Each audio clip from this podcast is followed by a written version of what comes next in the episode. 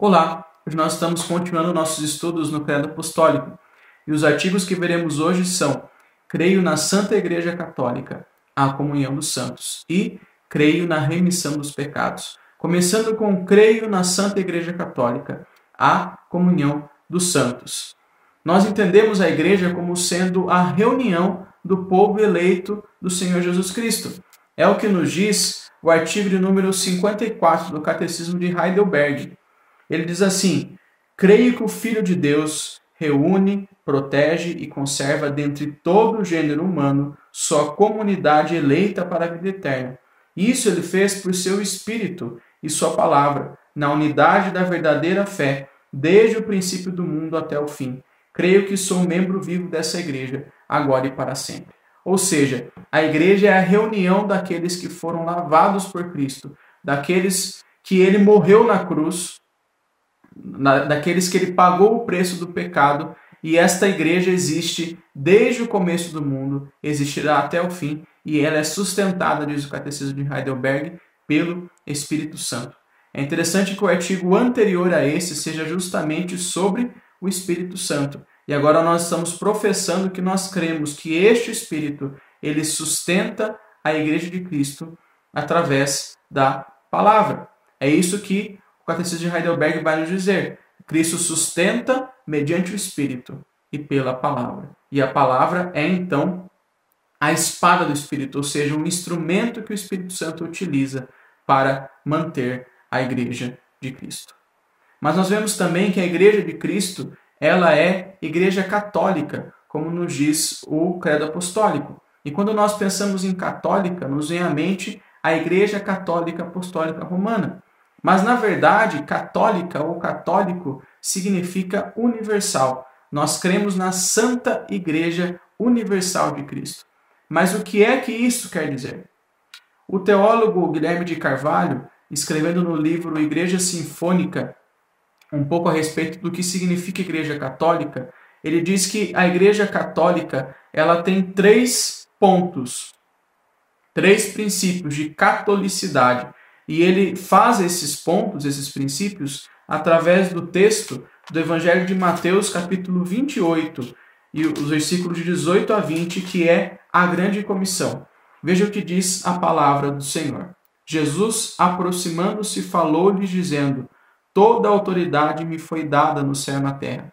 Ide, portanto, fazer discípulos de todas as nações, batizando-os em nome do Pai e do Filho e do Espírito Santo ensinando-os a guardar todas as coisas que vos tenho ordenado. E eis que estou convosco todos os dias, até a consumação do século.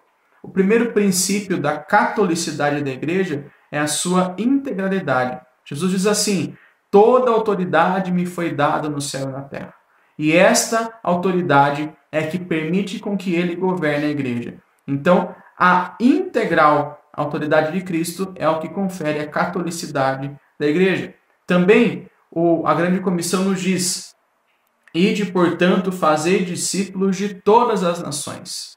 Veja, todas as nações. Esse é o aspecto da universalidade, da catolicidade da igreja. Ou seja, não importa qual é a sua classe social, qual é a sua raça, qual é a sua família ou qual o seu sexo. O que importa é que a mensagem da igreja ela é para todo tipo de pessoa em qualquer lugar do mundo. Esta é a universalidade da igreja. E por último, o último aspecto da catolicidade da igreja é a integridade da igreja. Veja que no versículo 20 de Mateus 28 vai dizer: ensinando-os a guardar todas as coisas que vos tenho ordenado. Veja, todas as coisas que vos tenho ordenado. Ou seja, nós temos a responsabilidade de pregarmos todo o evangelho para todos os homens. A mensagem da igreja, ela deve ser íntegra, e esse é o terceiro aspecto da catolicidade da igreja, ou seja, nós pregamos um evangelho universal, nós pregamos todo o evangelho para todo mundo e nós pregamos isso debaixo de toda a autoridade que Cristo recebeu do Senhor. E também o credo continua dizendo que esta Santa Igreja Católica, ela é a comunhão dos santos. Veja que na nossa versão do credo, nós não dizemos que a comunhão dos santos é algo separado da igreja. Mas, na verdade, a comunhão dos santos, ela é a igreja católica. Veja que o termo igreja, no grego, significa literalmente assembleia. Ou seja, onde existe essa comunhão dos santos, existe igreja. E como é que eu posso identificar uma igreja? Todo ajuntamento de pessoas que dizem crer em Jesus é de fato uma igreja? Na verdade, nós devemos observar se esta igreja prega o evangelho na sua integridade. Se de fato, como a Bíblia ensina que Jesus é, e aquilo que a Bíblia ensina a respeito de nós está sendo pregado, então esse é um aspecto importante para nós percebermos se ela é uma igreja verdadeira ou não. Nós também devemos observar se esta igreja ela ministra os sacramentos que foram é, designados por Cristo, ou seja, batismo e santa ceia. Se esta igreja ela administra mais do que esses dois sacramentos ou menos do que esses dois sacramentos, talvez essa não seja uma verdadeira igreja católica de Cristo.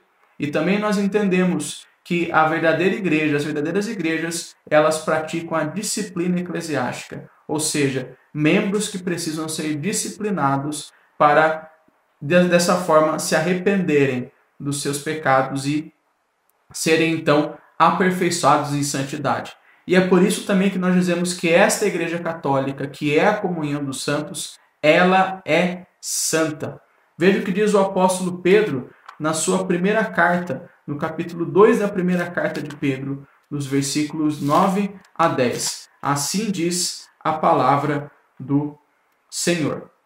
Vós, porém, sois raça eleita, sacerdócio real, nação santa, povo de propriedade exclusiva de Deus, a fim de proclamar as virtudes daquele que vos chamou das trevas para a sua maravilhosa luz.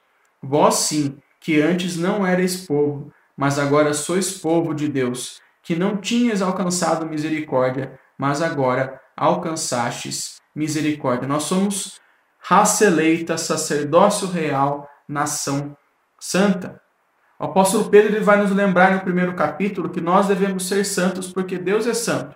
E agora ele reafirma isso. Vocês, igreja, vocês são uma nação santa, separada de Deus e escolhida para refletir o caráter de Deus.